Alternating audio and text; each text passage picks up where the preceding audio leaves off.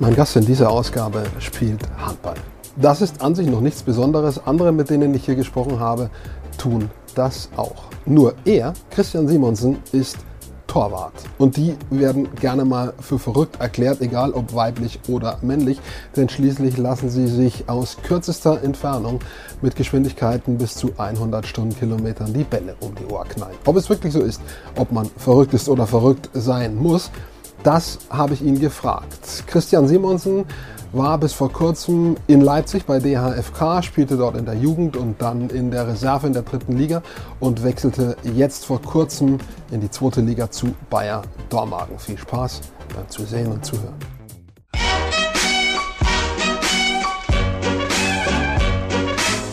Christian Simonsen muss auch hin und wieder mal in die Hände klatschen als Torwart. Jetzt bei Bayer Dormagen, vorher bei DHFK Leipzig. Wir reden darüber, wie man als Handballtorhüter gestrickt ist und gestrickt sein muss, ob man da verrückt sein muss, was man da für besondere Skills braucht. Das klären wir gleich. Ähm, zunächst aber mal, du bist jetzt vor kurzem, vor ein paar Wochen, nach Dormagen gewechselt. Von Leipzig. Wie kam das dazu? Also der Wechsel an sich, glaube ich, der stand schon fest. Der sollte irgendwie im Sommer sein eigentlich, aber er fand jetzt schon statt. Wo war die Beschleunigung drin und warum? Ja, ich weiß gar nicht genau, wann das war. Ich glaube, das war vor einem knappen Monat jetzt ungefähr. Da hatte ich das halt, ähm, hatten wir das fix gemacht mit Dormagen, dass ich da halt ab Sommer dann hinwechsle. Hatte das auch mit Leipzig geklärt und das war alles äh, abgewickelt und dann erreichst du mich an einem Samstag die Nachricht, dass ich doch am Freitag davor der eigentliche Torhüter, also aus dem Torhütergespann, der Martin Juspasic, sich den Finger abgerissen hatte bei einem Spiel, der ist im Tornetz hängen geblieben. Wir haben das danach uns nochmal angeguckt. Wir wissen immer noch nicht so ganz genau, wie es passiert ist. Und ähm, dann erreichte mich Samstag diese Nachricht, so ja, Christian, wir wollen dich jetzt schon, wir brauchen dich jetzt schon. Und dann habe ich mich Sonntag in Zug gesetzt und bin nach Dormagen gefahren und ja, hatte nur so das Nötigste dabei, halt viel Sportsachen und irgendwie ein paar Ladekabel fürs Handy und für den Rechner, aber sonst hatte ich nicht viel dabei. Und genau, und jetzt bin ich hier und ja, genießt die aufregende Zeit, dass das so spontan alles sich verändern kann. Hast du mittlerweile schon ein paar äh, deiner anderen Sachen auch nachgeholt, die man so braucht, wenn man umzieht? Das Witzige ist, dass wir ähm, direkt nach diesem Wochenende am Mittwoch ein Spiel in Dresden hatten und ähm, in Leipzig übernachtet haben. Das heißt, ich bin Sonntag nach Dormagen gefahren und Dienstag sind wir schon wieder nach Leipzig gefahren. Das heißt, ich hatte dann wieder einen leeren Koffer einfach mitgenommen und habe dann weitere Sachen, nochmal ein paar Sportsachen, ein paar Klamotten eingepackt, aber wirklich viel Sachen hier habe ich noch nicht und deswegen, aber was braucht man so? Sportsachen und Handtücher. Richtig, genau. Trainingsanzug, dann die Torwartausrüstung, klar, die Schuhe, logisch, Handtücher, äh, Duschbad und so weiter. Es geht um Handy, das ist schon klar. Ähm, äh, das hast du, die wichtigsten Sachen hast du dabei. Wie ist jetzt deine, sozusagen deine aktuelle Aufgabe in Dormagen da? Äh, bist du da dann sozusagen quasi der, der zweite Torhüter und der eigentlich zweite ist jetzt erster oder wie ist die Lage da im Moment? Genau, wie das sonst bei dem im Torhütergespann aufgeteilt war, weiß ich gar nicht genau, aber auf jeden Fall der andere Torhüter, der jetzt halt schon länger hier im Verein ist, ist gerade die Nummer eins und ich versuche einfach, ihn im Training oder auch im Spiel zu entlasten und halt die Mannschaft so gut es geht zu unterstützen und natürlich, äh, natürlich auch für mich einfach Erfahrung sammeln und ähm, so ein bisschen in diesen schon Profi-Alltag reinzuschnuppern. Ich habe das ja schon teilweise bei der ersten Mannschaft in Leipzig erlebt, wenn ich mit trainieren durfte dass das ein ganz schönes Pensum ist, aber jetzt erlebt man das ja Woche für Woche und das ist genial. Ähm, erklären Sie mal kurz, was das mit diesem Begriff Doppellizenz auf sich hat. Du, theoretisch kannst du für beide Vereine spielen, Leipzig, THFK und eben Bayer Dormagen. Genau, aktuell ist es noch so, dass ich halt jetzt für das halbe Jahr, dadurch, dass die dritte Liga ja eh nicht weiterlaufen wird, zumindest nicht für die Vereine, die keine Aufstiegsambitionen in die zweite Liga haben. Und daher hat dann Leipzig auch gesagt, gut, wir leihen den jetzt aus bis Sommer. Und ähm, wenn die dritte Liga nochmal anlaufen sollte, kann ich aber auch direkt wieder für Leipzig spielen. Und ab Sommer ist es dann so, dass ich hauptmäßig ähm, für Dormagen spiele und aber trotzdem Zweitspielrecht für Leipzig besitze, falls der Torhüter in der ersten, falls da einer mal ausfällt und die kurzfristig äh, Spielersatz brauchen. Und da habe ich dann auch eine Spielberechtigung. Äh, hast eigentlich eine Menge Optionen, gerade ist eine, eine gute, gute Situation eigentlich für dich äh, und, und kannst selber ein bisschen Erfahrungen sammeln und gucken, wie läuft's wo und dementsprechend auch Entscheidungen treffen. Also das klingt sehr gut. Ich habe jetzt gerade noch mal auf Tabelle geguckt. In der zweiten Liga Bayer Dormagen ist schon im oberen Drittel dabei, fünf glaube ich oder sechs. Der Abstand allerdings zu den Aufstiegsplätzen ist ein bisschen ist ein bisschen groß, glaube ich, um da noch einzugreifen. Wobei äh, zu Platz zwei sind es sechs oder acht Punkte. Ähm, das kann ja auch von Wochenende zu Wochenende ein bisschen pendeln. Ähm, wie stellt sich da die Lage für dich dar? Was sind die, die Zielsetzungen aktuell in Dormagen? Wie, wie geht man in die Spiele?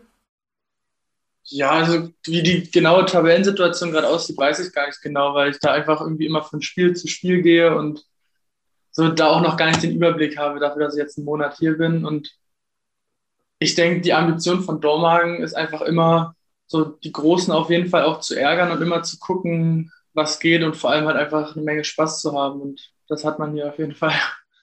Hört sich alles sehr gut an, nach einem guten Start, an den du auch da hattest ähm, bei Bayer. Wenn man in der, in der Nachwuchsorganisation, im Nachwuchsleistungszentrum von Leipzig äh, ist, das passiert ja jetzt auch nicht einfach so, sondern da ist man, weil man Talent hat, weil man ganz gut ist auf der jeweiligen Position und weil man sicherlich dann auch irgendwie äh, ehrgeizig genug ist, den Weg ins Profigeschäft finden zu wollen, in den Leistungssport. Wie war das bei dir? Wann war das für dich klar? Du kommst aus äh, äh, Mecklenburg-Vorpommern, Greifswald, da hast du gespielt, äh, dann ging es irgendwann mal nach Leipzig. Wie, wie hat sich für dich, ich meine, wann wurde Handball vom Sport, den man macht, zum Leistungssport und dann zum Wunsch, Profi zu werden? Ja, so genau weiß ich das gar nicht mehr. Das kam irgendwann, aber ich kann mich gut daran erinnern. Wir hatten in Greifswald so eine Spielgemeinschaft mit dem ähm, HSV Insel Usedom und haben dann halt, weil unsere Nachwuchsmannschaft relativ klein war und die von denen relativ klein war, haben uns dann zusammengeschlossen und einmal die Woche auch gemeinsam in Wolgast trainiert. Damals noch mit ähm, unseren Trainern halt Dirk Carsten Malitz aus Greifswalder Seite und halt äh, Jens Tilzen und anderen Trainern, Patty Tilzen, sein Sohn und so, die haben dann auch von der anderen Seite aus gearbeitet und haben uns einmal die Woche halt zum Training getroffen und dann meistens einmal am Wochenende zum Spiel. Und ich habe irgendwann, so mit 15 war das, da hatte dann, war auch mal die Überlegung, ob man vielleicht nach Rostock auf die Sportschule geht, weil das am naheliegendsten natürlich ist, oder in Brandenburg, aber das ist jetzt nicht so mein Favorite. Und damals war ich da überhaupt nicht so gepolt und hatte da irgendwie nicht so richtig Lust drauf. Aber als wir dann mit 16, als ich 16 war, hatten wir diese Spielgemeinschaft oder auch schon früher, aber da ist mir dann aufgefallen, dass mir das irgendwie so, schon viel Spaß macht und ich das nicht verstehen kann, wenn einige Sportler dann nicht zum Training erscheinen. Und dann sind wir teilweise so mit zwei Leuten von Greifswalder Seite aus dahin gefahren. Oder teilweise bin ich mit unserem Trainer alleine hingefahren und dann dachte ich, also ich hatte jetzt nicht von klein auf den Traum, Profi zu werden. Ich habe jetzt keinen in der Familie, der Handball spielt oder da, da habe ich irgendwie zugeguckt, so, sondern ich habe es halt irgendwie ausprobiert. Fand es spaßig, kam davor aus ein paar anderen Sportarten, aber die haben mich jetzt nicht so abgeholt. Und da habe ich irgendwann gemerkt, so, ey, komm, man kann es mal probieren. Also ich meine, wenn man schon zwei Meter drei groß ist oder lang, wie mein Vater sagen würde, das hat nichts mit Größe zu tun, dann äh, kann man das ausprobieren. Und dann als ich nach Leipzig gegangen bin, das war dann mit 17 Jahren, habe ich auch einfach gemerkt, dass einen das erfüllt und dass einen das natürlich irgendwo auch stresst. Aber wenn man da jeden Tag Lust hat, in die Halle zu gehen, dann bedeutet einem das natürlich auch relativ viel. Wie kam der Kontakt mit Leipzig zustande? Habt ihr euch da an den Verein gewendet, quasi beworben oder kam der Verein auf dich zu? Hm, wir hatten früher in Greifswald einen Spieler, der in der Männermannschaft gespielt hat, Erich Reich, weiß nicht, der studiert derzeit in ähm, Leipzig und der hatte, ich weiß gar nicht genau, ob der beim Verein irgendwie gearbeitet hat oder so. Und der hat dann uns, oder ich hatte mich an ihn gewendet und dann kam der Kontakt da zustande und dann war ich zur Probewoche da und habe dann die Bestätigung bekommen, dass ich da ab Sommer 2017 spielen darf. Hat äh, also sehr gut funktioniert, äh, der Sprung nach Leipzig. Ich muss kurz fragen, bevor wir da noch genauer drauf kommen, warum bei dir Tor? Äh, bei manchen ist es so, weil beim allerersten Training irgendwann mal gesagt hat, no, der ist groß, den stellen wir ins Tor. Äh, oder bist du ganz bewusst äh, von dir aus, äh, hast du Interesse gehabt, ins Tor zu gehen, als du angefangen hast?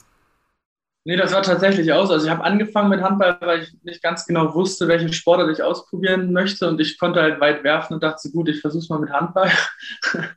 Und dann war es auch zweite Trainingseinheit. Ja, hier unser Teuter, der kann am Wochenende nicht, du bist ja schon relativ lang, willst du dich nicht mal ins Tor stellen.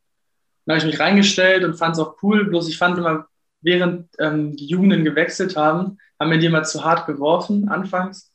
Und dann habe ich auch teilweise Trainingseinheiten wieder auf dem Feld mitgemacht. Es gab sogar mal eine Saison, ich weiß gar nicht, wann das war, da habe ich äh, Kurzhose und lange Hose mitgehabt. Aber irgendwann so eine Trainingseinheit auf dem Feld zu, zu machen, da läuft man so viel, da habe ich dann mir immer gesagt, so gut, im Tor ist man dann doch besser aufgehoben. Und äh, ja, da bin ich dann auch nicht mehr rausgekommen. Ich hatte hier auf diesem Kanal auch ein Interview mit einem Ex-Mannschaftskollegen, jetzt Ex-Mannschaftskollegen Julius Meyer-Siebert und äh, ja, der hat gesagt, als er dann nach Leipzig ging, da kam eigentlich relativ schnell rein in dieses ganze System mit Training und Schule und so weiter. Ähm, wie war das bei dir?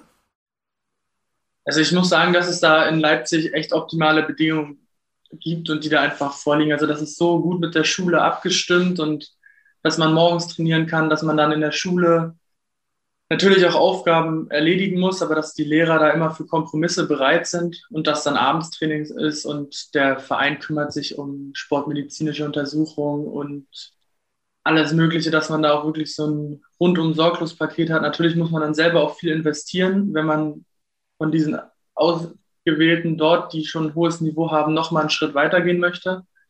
Aber Schwierigkeiten da reinzukommen hatte ich auch nicht. Allerdings Freizeit ist jetzt nicht so viel da, würde ich jetzt mal sagen, wenn man Schule, Training, Schule und dann nochmal irgendwie, wie du sagst, äh, die ein oder andere, der ein oder andere ärztliche Check, Physiotherapeut und so weiter. Also der Tag, sagen wir so, ist schon gut ausgefüllt gewesen. Ja, auf jeden Fall. Also das ändert sich hier aber auch nicht so. Man hat immer viel zu tun. Dieser Übergangsbereich, das ist ja spannend. Ähm, wenn man dann rauskommt aus der Jugend und dann sieht irgendwie, ah, okay, also ich würde schon gern Profi werden, äh, aber jetzt erstmal im eigenen Verein ist es irgendwie verstellt grundsätzlich mal. Die spielen in Liga 1, bis ich da ankomme, könnte schwer werden. Dann finden ja Überlegungen statt. Wie könnte man die ersten Schritte hinkriegen. Wie war das bei dir? Welche Überlegungen waren da in deinem Kopf, wie das funktionieren kann? Bleibt man in Leipzig? Geht man zu einem anderen Verein? Ähm, auch darüber habe ich mit Julius gesprochen, eben Stichwort Spielzeit. Wie kommt man an Spielzeit? Welche Überlegungen gab es dann in deinem Kopf? Nein, Leipzig ist ja so, dass halt die zweite Mannschaft in der dritten Liga spielt und man da und zu A-Jugendzeiten haben wir in Zwenkau gespielt, das war ein Fünftligaverein und man hatte halt die ersten Erfahrungen im Männerbereich gesammelt. Und auch die zweite Mannschaft ist auf jeden Fall eine gute Möglichkeit, um einfach in diesen Männerhandball reinzukommen. Das ist nochmal eine andere Sache als der Jugendhandball. Und natürlich hat man immer die Chancen, bei der ersten sich zu präsentieren, weil es gibt immer glückliche Zufälle, dass man da mittrainiert und natürlich auch, wenn man sich das irgendwo verdient hat. Aber trotzdem habe ich persönlich für mich gesagt, äh, dass ich mich da noch nicht sehe Natürlich wäre das langfristig ein Ziel, aber ich habe einfach selber für mich gesagt, ich brauche nochmal einen Zwischenschritt. Und dass das natürlich jetzt alles so schnell ging und dann auch so gut abläuft, hätte ich natürlich nicht erwartet. Aber so, ich denke natürlich als junger Spieler ist Spielzeit wichtig, aber das Umfeld muss auch stimmen und die Trainingsbedingungen. Und ähm, deswegen bin ich jetzt dazu gekommen, dass ich nochmal so einen Tapetenwechsel, glaube ich, auch einfach für mich selber gebraucht habe. Und im Handball kriegt man als Torhüter auch immer relativ einfach Spielzeit, weil dann schon häufiger gewechselt wird, als es im Fußball der Fall ist. Da kommt man mal für einen 7 Meter rein oder mal für die letzten fünf Minuten eine Halbzeit oder so. Man kriegt da schon eher eine Chance als in einer anderen Sportart, insbesondere Fußball, wo halt ein Torhüter in der Regel der Stammtorhüter ist und wo der zweite einfach im zweiten Glied ist. Das ist im Handball ein bisschen anders. Auf jeden Fall, auf jeden Fall. Das ist halt, man kann im Handball da immer ausprobieren, denn falls es nicht funktionieren sollte, kann man innerhalb von 30 Sekunden von mir aus oder zwei, drei Minuten wieder zurückwechseln oder einfach dem anderen Torhüter mal eine Denkpause geben, die meistens schon viel hilft. Und deswegen hat man da immer irgendwie, kann man immer positiv auch als zweiter Torhüter ins Spiel gehen und sagen so, ey, heute kann alles passieren und nicht dann sich irgendwie beleidigt auf die Bank setzen und sich ärgern, dass man nicht anfängt oder so. Ich habe selbst im Fußball damals äh, in, in meiner Generation in der höchsten Jugendliga gespielt in Bayern. Und mich hat immer super motiviert, wenn der Trainer der ersten Mannschaft da war, um zu sichten letztendlich, wer kann aus dem A-Jugendbereich äh, vielleicht in die erste Mannschaft aufsteigen. Ähm, wie war das in Leipzig? Äh, habt ihr oft den André äh, gesehen, den Trainer der, der Profis, äh, der euch das scoutet, äh, der, der vielleicht bei der zweiten Mannschaft dabei war, der auch im Jugendbereich schon Spiele gesichtet hat, schon Trainings gesichtet hat?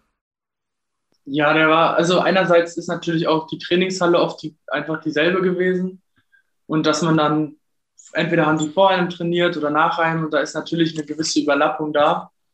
Und zusätzlich hat er, wenn es natürlich der Terminplan zugelassen hat, auch sich Spiele von der A-Jugend oder von der U23 angeguckt.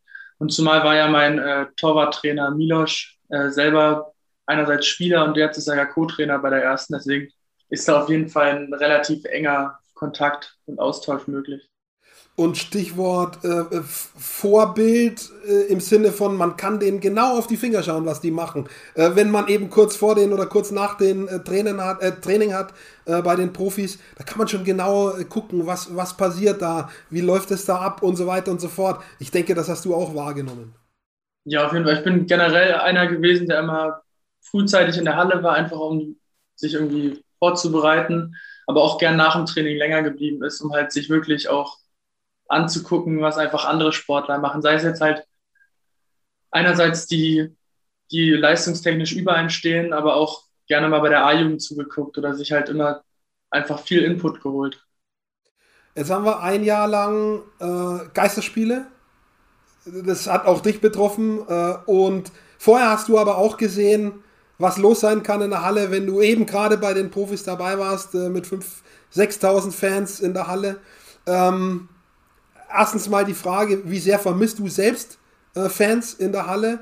Ähm, vielleicht macht es dir als gerade einem, der die ersten Schritte macht im Senioren- und Profibereich, auch die Sache ein bisschen leichter, weil vielleicht der Druck auch nicht so da ist. Wie gehst du, wie gehst du selbst damit um? Und wie sehr ist es auch für dich, diese Atmosphäre in einer vollen Halle, auch ein Reiz gewesen, das zu machen, was du machst, nämlich die ersten Schritte im Profibereich?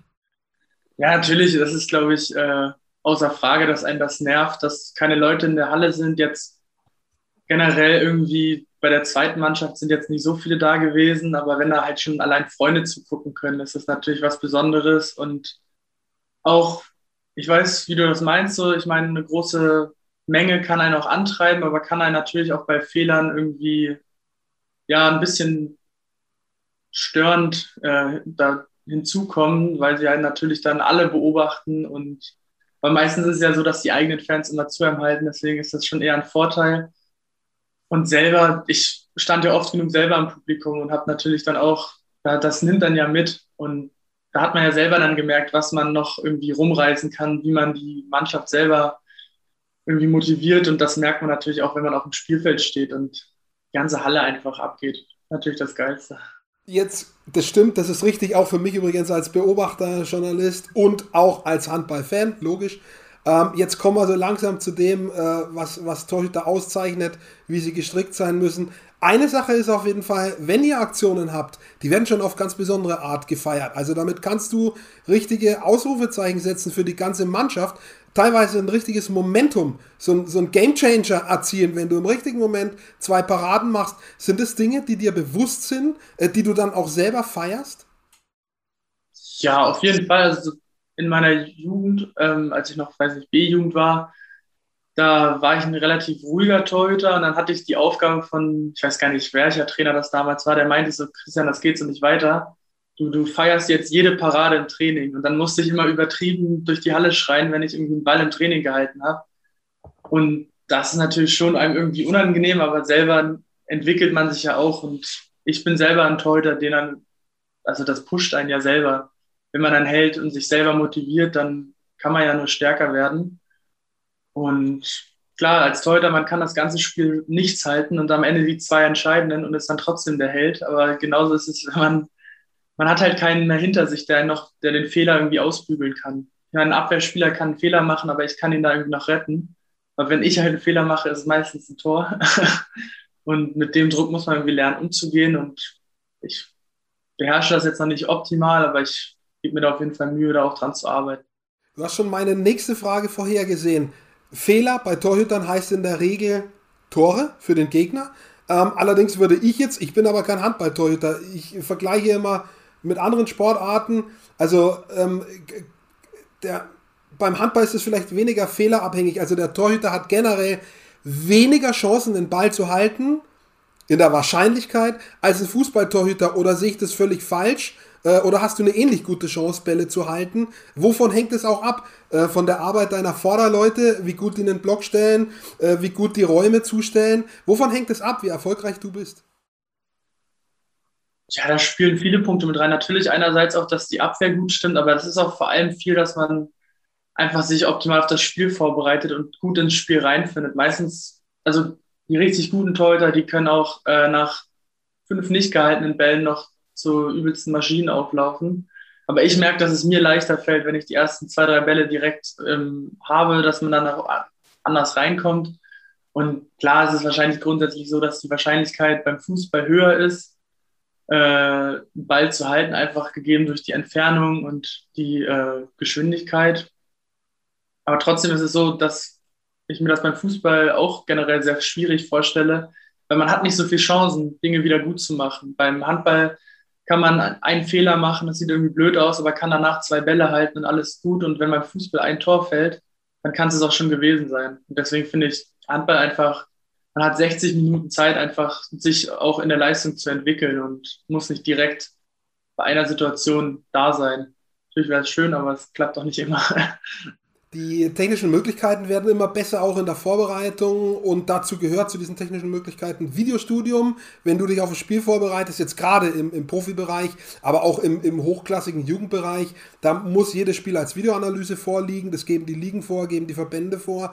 Bereitest du dich konkret äh, auf die sogenannten äh, hauptsächlich torerzielenden Spieler der Gegenmannschaft vor, auf die Außenspieler, auf die Rückraumspieler, und um zu wissen, wie werfen die, äh, welche Finden machen die, äh, wie legen die Würfe rein, wenn sie von außen springen, machst du das? Ich nehme an schon. Auf jeden Fall. Also im Jugendbereich, gerade wenn noch irgendwie die Schule daneben ist, dann ist es immer schwierig, da die Zeit zu finden, weil ich meine, das Spiel hat 60 Minuten, wenn man sich das dann anguckt und jede Szene nochmal zurückspult, dann kommt man schon auf mindestens äh, ja, 60 Minuten. Ich brauche eher länger, so ein bis zwei Stunden für ein Spiel. Mache mir dann meine Notizen und jetzt versuche ich schon so zwei bis drei Spiele mal zu gucken. Jetzt habe ich gerade auch die Zeit, weil ich jetzt neben dem Sport aktuell noch nichts mache. Aber man darf auch nicht zu sehr drin verkrampfen, weil natürlich weiß man irgendwie deren Lieblingsecke, aber ein Spieler ist ja auch nicht dumm. Und der überlegt sich ja auch vielleicht, was er letztes Mal geworfen hat oder so, aber was immer entscheidend ist, sind so die letzten 15 Minuten, weil da die Spieler, wenn die unter Druck stehen, meistens ihre Lieblingswürfe halt einfach intuitiv werfen. Und da guckt man natürlich, und was außen für Trickwürfe können und Kreisläufer, so das ist natürlich auch immer mit dabei. Und dann nehme ich an, dass es auch schon konkret Momente oder Spiele gegeben hat, wo du ganz genau wusstest in dem Moment, gut, dass ich das vorher mal angeschaut habe. Also, wo man genau dafür bestätigt wird, dass man dieses Studium auch gemacht hat. Auf jeden Fall. Auf jeden Fall. Früher stand man im Tor, da wurde Torhüter generell selten gewechselt. Jetzt ist es ein bisschen anders. Jetzt wird gern mal mit einem siebten Feldspieler gespielt. Äh, das erfordert auch eine äh, andere geistige Frische, dass du auch diese Wechsel schneller vollziehen musst. Wenn die Angriffsaktion der Gegner weg ist, musst du schnell rausrennen.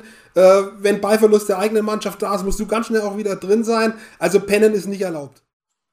Nee, absolut nicht. Da kommen natürlich ja, wohl, über, wohl oder übel ein paar Kilometer dazu so, vielleicht einer, so viel laufen jetzt nicht im Spiel, aber trotzdem sind das immer ja, an die 20 Meter, die man sprintet, aber es kann auch hilfreich sein, wenn man dann als Torhüter muss man ja irgendwie wach werden vom Rumstehen. Blöde gesagt, aber ist halt so. Und dadurch hat man dann vielleicht mal 20 Meter, wo man sich auch auspowert und irgendwie anders ins Spiel findet. Aber klar, das Spiel wird auch immer schneller und so die Torhüter, also der moderne, äh, der moderne Torhüter ist auch eher athletisch als irgendwie so ein Wonneproppen, wie es vielleicht früher häufiger der Fall war. Die sieht man aber schon immer noch, äh, die kleinen Dicken, die, ja, die, die gibt es noch. Und die nach meinem Gefühl erstaunlich beweglich sind, kommen wir aber auch noch drauf. Ähm, auf jeden Fall gibt es auch durchaus ist ein Skill, äh, Tore erzielen zu können als Torhüter, äh, nämlich wenn du den Ball fängst und dann eben so eine äh, Situation, wo bei den anderen der Torwart raus ist, ganz schnell versuchst auszunutzen. Hast du schon einige erzielt auf diese Weise?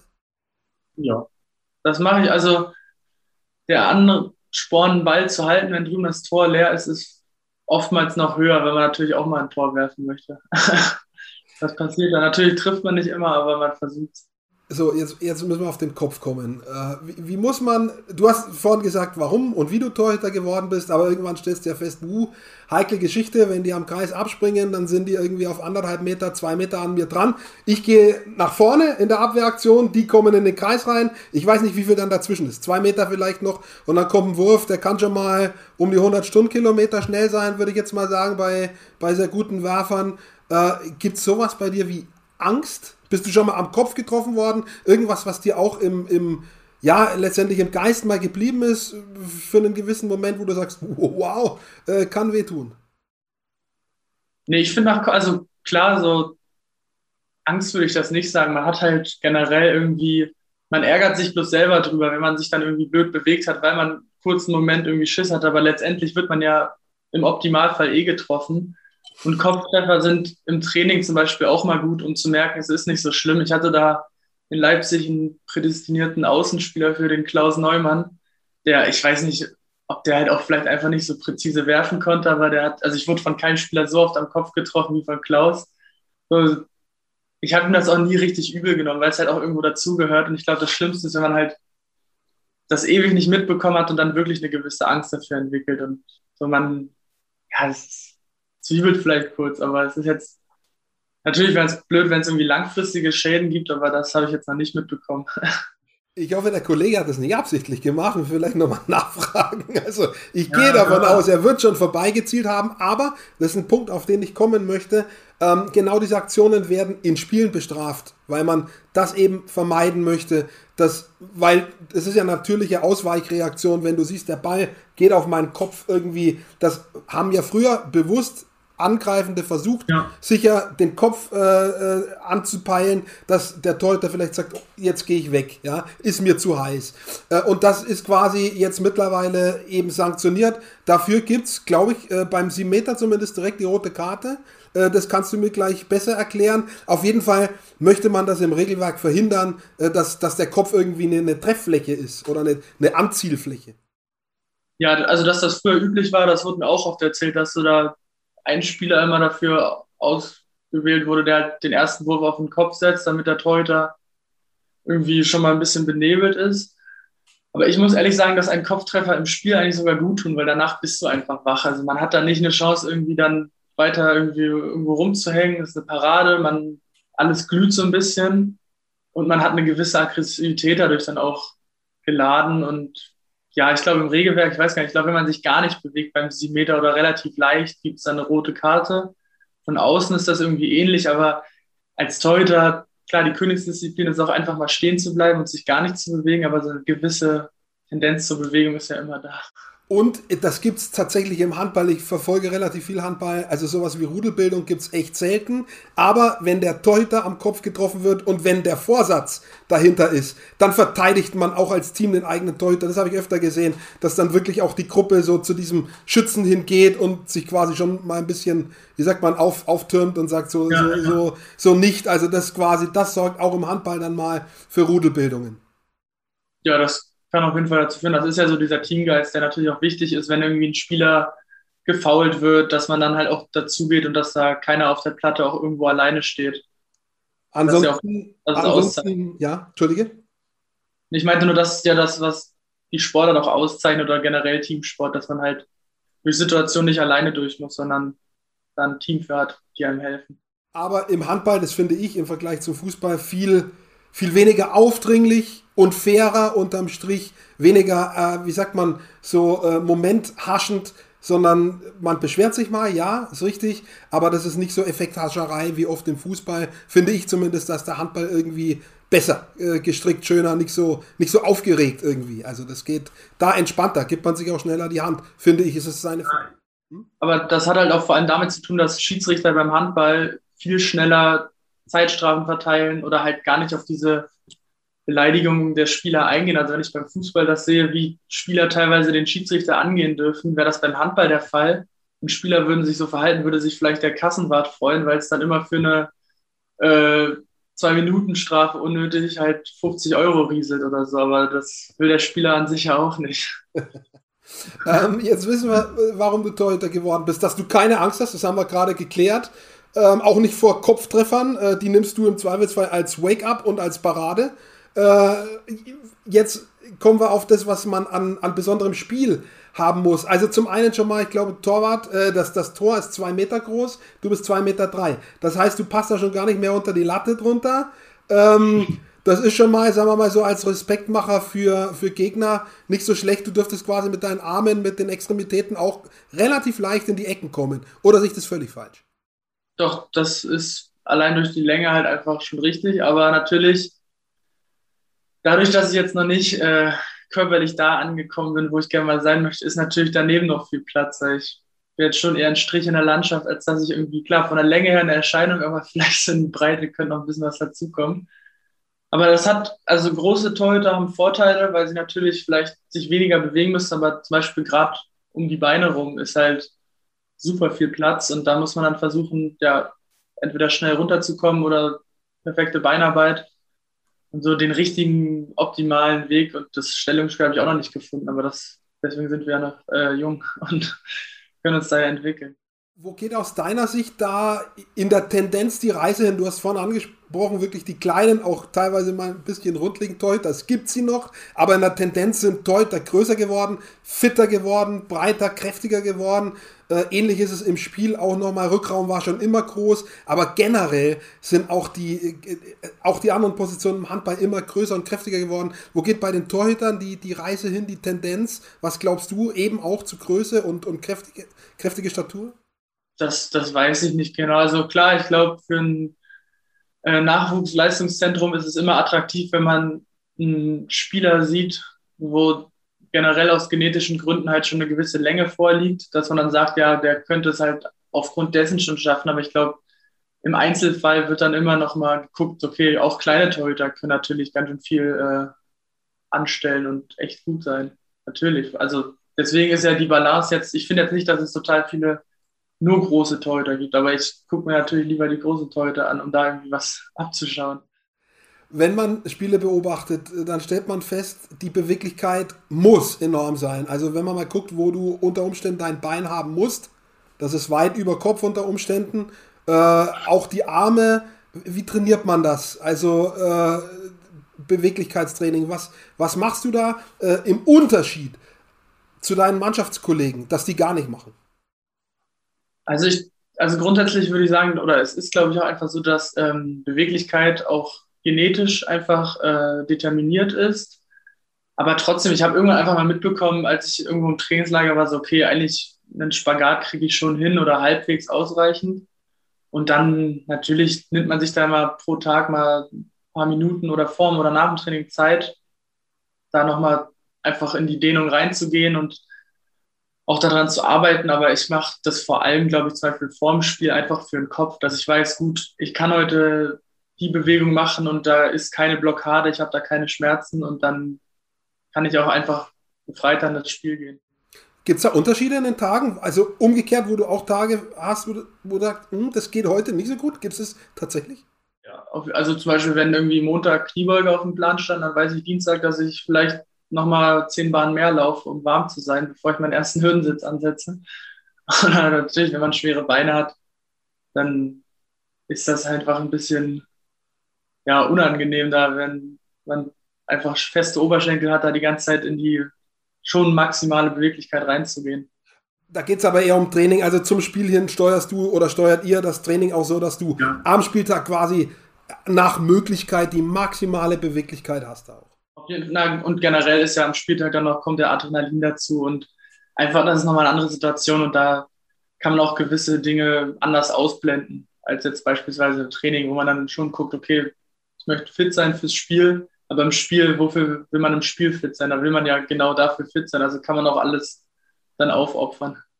Jetzt sagt man wieder parallel zum Fußball äh, oder der Versuch, äh, Fuß, Deutschland ist ein, ein, Torhüterland, ist im Handball Deutschland auch ein Torhüterland.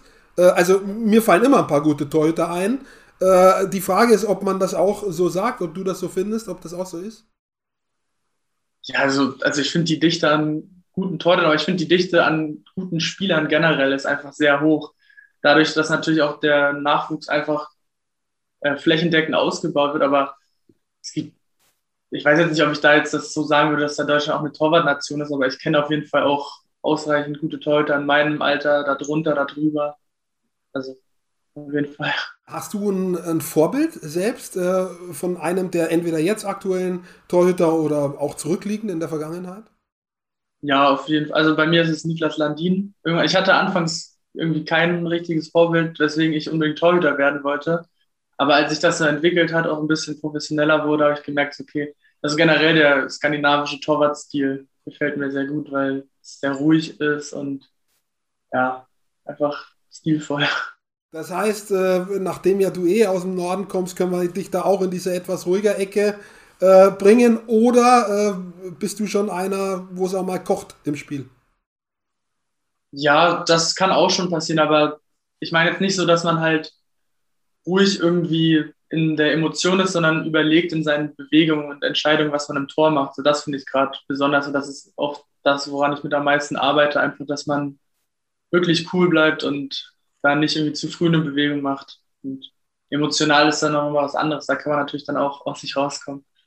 Das ist jetzt eine schwere Frage äh, an dich, weil, wie gesagt, so, äh, du hast nicht viele Spiele auf dem Rücken, kannst eher aus der Sicht des Beobachters sagen.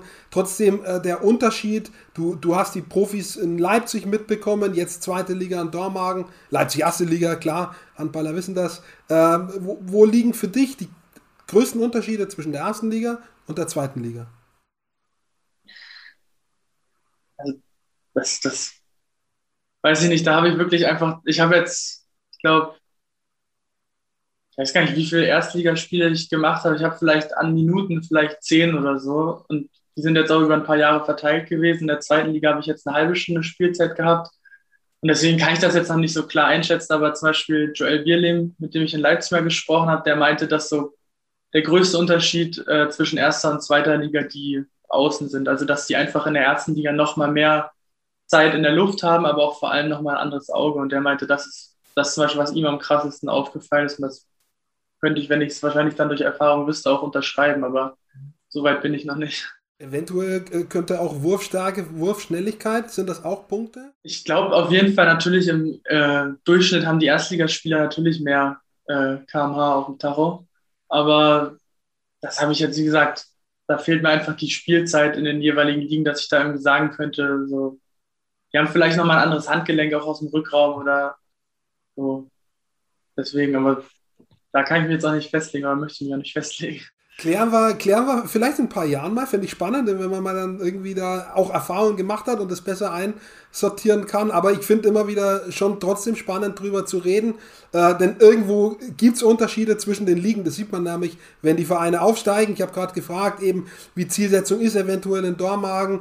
Ähm, wir hatten jetzt den Fall, dass Coburg aufgestiegen ist in die Liga 1 und die kriegen es um die Ohren. Also die haben es ganz schwer, da in dieser Liga zu bestehen. Zwei, drei Spiele haben sie gewonnen gewonnen oder drei, vier Spiele, aber auch schon richtige, ja, richtige Abreibungen gekriegt. Also es scheint einen wirklich großen Unterschied zu geben zwischen Liga 1 und Liga 2. Ähm, und das finde ich spannend, äh, den immer wieder versuchen zu beschreiben. Aber klar, für jemand wie dich, der eben einfach noch nicht so viele Spiele äh, und Spielminuten hat, ist es schwierig. Ich habe es aber versucht. Ähm, wenn ich dich äh, dafür frage, wenn du dir jetzt malen könntest, ähm, wie das jetzt so abläuft in den nächsten ja, Wochen, Monaten, äh, was so äh, dein Optimalfall wäre. Äh, wie wäre das? Beschreib's mal, versuch's mal. Also auf jeden Fall erstmal irgendwie immer noch ein Stück weit ankommen. Ich meine, von einem auf den anderen Tag aus einer Stadt zu ziehen, die einfach auch echt super ist. Also Leipzig, ich glaube, jeder, der schon mal in Leipzig war, kann bestätigen, dass man sich da irgendwie von Anhieb wohlfühlt. Und das war natürlich auch ein bisschen hart, dann das Umfeld. Du hattest jetzt von Julius schon angesprochen, mit dem habe ich zweieinhalb Jahre zusammen gewohnt. Das ist jetzt auch schwierig, das so von einem auf den anderen Tag aufzulösen. Deswegen einfach ankommen. Ich sag mal so, das halbe Jahr dass ich jetzt schon früher da bin, ist eh so ein bisschen extra. Also das war nicht vorgesehen und da kann ich dann auch einfach viel rausholen. Und sonst natürlich auch sportlich ankommen, mich irgendwie die Mannschaft einfuchsen. Die Mannschaft macht es einem super einfach. Also das ist Wahnsinn, wie man hier aufgenommen wird. Und ich habe mich da irgendwie zu keiner Sekunde fehl am Platz gefühlt. Und dann natürlich irgendwie Spielzeiten bekommen und die nutzen und da halt zeigen, was man drauf hat. Und vielleicht auch, wenn es mal nicht so läuft, nicht gleich wieder äh, sich ärgern oder zu sehr ärgern, sondern einfach dann weitermachen und mal sehen, was kommt. So, ich plane ungern voraus. Also Leute, die mich kennen, wissen das, dass ich da alles, was so länger als drei Tage voraus liegt, ist schon für mich eigentlich ein bisschen zu vorausgeplant. Das ist so ähnlich wie mit den Tabellen, habe ich das Gefühl. Ne? Du, du guckst da gar nicht so drauf, sondern du schaust, was ist morgen, was ist übermorgen, was ist nächstes Wochenende. Und das ist ja eigentlich ein ganz guter Modus, denke ich. Äh, sich immer mit der jeweiligen Anforderung an dem Tag, am nächsten Wochenende auseinanderzusetzen, ist vielleicht besser wie ein halbes Jahr oder ein Dreivierteljahr nach vorn zu gucken, wo man in Corona-Zeiten eh nicht genau weiß, ja. was da alles passiert. Also von wir, eh, wir hatten jetzt eh halt letztes oder letzten Freitag spielfrei und dann, wenn man so, mal halt zwei Wochen kein Handballspiel hat, sondern nur trainiert, dann fokussiert man sich halt aufs Training. Dann guckt man jetzt nicht so, okay, gegen wen spielen wir da? Natürlich guckt man dann mal wieder rauf, aber ich bin ehrlich, ich weiß es gerade auch einfach nicht. Stichwort Verletzungen. Äh, wie war das bei dir in der Vergangenheit? Ich zum Beispiel als Sportler, ich hatte nie eine ernsthafte Verletzung. Hattest du schon mal was? Oder bist du verschont geblieben, Gott sei Dank, bisher von, von schwereren Verletzungen, außer vielleicht mal einer Prellung? Ja, so, also so kleine Sachen. Ich hatte jetzt noch nichts Schwerwiegendes, mal ein paar Außenbänder durch, aber das ist dann meistens nicht beim äh, Torwartspiel passiert, weil da muss man schon sagen, dass das Torwartspiel an sich ja wenig Kontakt zu anderen Spielern hat, im meisten Fall, und deswegen Verletzungen halt wirklich dann durch irgendwie unglückliche Bewegungen zustande kommen. Und deswegen das mit den Außenmännern war auch nicht im Tor und sonst im Knie irgendwie was, aber so richtig krasse Verletzungen hatte ich jetzt auch noch nicht, zum Glück. Also nichts, was dich irgendwie aus der Bahn geworfen hätte, eben, weil das gab es oder gibt es ja auch bei, bei Jugendlichen ja. oder jungen Spielern, die dann vielleicht schon mal einen Kreuzbandriss hatten oder mehrere, die dann vielleicht ja. äh, sozusagen vor der Frage stehen, kann ich das überhaupt noch weitermachen, was ich da mache? Äh, das war bei dir äh, noch nicht im geringsten der Fall. Mal kurz, ja, eben mit so einer. Also, wenn man, mhm. natürlich ärgert man sich auch schon, wenn man mal zwei Monate ausfällt oder so, da weil dann man mit dem Außenmann doch ein bisschen unvorsichtig war und schon wieder zu früh eingestiegen ist und dann wird es natürlich nicht besser. Also ich finde, oftmals haben junge Spieler, was auch irgendwo gut ist, halt echt ein, oder ich bin ja auch selber ein junger Spieler, ich habe da selber den äh, krassen Ehrgeiz weiterzumachen und dann auch irgendwo den falschen Ehrgeiz, wenn es halt eine Verletzung ist, die einfach Zeit braucht, will man irgendwie frühzeitiger wieder einsteigen und dann wird es meistens noch schlimmer. Also so eine gewisse Geduld ist äh, auf jeden Fall wichtig. Ich habe eigentlich alles beantwortet, was ich wissen wollte. Von, du, von dir willst du von mir was wissen, dann hast du jetzt die Möglichkeit, eine Frage zu stellen. Sonst habe ich noch zwei Abschlussfragen an dich. Wenn du ganz kurz dann noch, wenn du äh, nichts hast, was du mich fragen möchtest, dann. Äh einfach vielleicht wieder, wenn Corona mal vorbei ist, dass man sich in Bayreuth mal wieder mit dem Julius und Emrik oder so auf ein Bierchen trifft. Ja, das können wir machen, da bin ich dafür. äh, ich glaube, da sind auch andere dafür. Ähm, aus verschiedenen Gründen, äh, nämlich das erstens schön ist, sich zu treffen und, und äh, ja, eben auch mal einen Schluck zu trinken und äh, zum zweiten würde das bedeuten, wir dürfen das auch wieder, ja, äh, es ist nicht verboten, verboten wegen irgendwelcher Kontaktbeschränkungen und dann wäre es auch eben schön, wenn wieder Zuschauer in die Halle dürfen, dass das alles irgendwie wieder, ja, ja, so wird wie früher. Äh, Ob es ganz wieder so wird, äh, weiß ich jetzt nicht. Aber äh, ein, es wäre schön, wenn ein großer Teil davon zurückkehrte, von dieser Normalität. Okay, das fände ich super. Äh, äh, zwei einfache Fragen noch am Ende. Äh, kannst du in einer Antwort beantworten. A, wer wird deutscher Meister? Und jetzt seit einigen Tagen wissen wir, die, deutschen, die deutsche Nationalmannschaft hat sich auch für Olympia qualifiziert und ähm, äh, das wurde ja also mal von Bob Hanning als Ziel gesagt, so Olympia-Medaille, Goldmedaille wäre schon was. Glaubst du daran, also Frage 1, glaubst du an äh, eine Goldmedaille bei Olympia und wer wird deutscher Meister? Äh, das ist schon also ich finde, grundsätzlich ist es auf jeden Fall möglich. Ich denke, jede Mannschaft hat einfach die Möglichkeit, sich über ein Turnier zu entwickeln und generell die Qualität von der deutschen Mannschaft ist natürlich äh, sehr hoch aber trotzdem muss am Ende müssen da so viele Faktoren irgendwie zusammenlaufen. Deswegen möchte ich mich da nicht festlegen. So, das ist mir immer zu riskant. Und beim Deutschen Meister da, ja, ich würde mich natürlich freuen, wenn Flensburg das irgendwie holen würde. Einfach auch, weil mein Vater da aus Flensburg kommt und ich da mit der Region irgendwie eine Verbindung habe.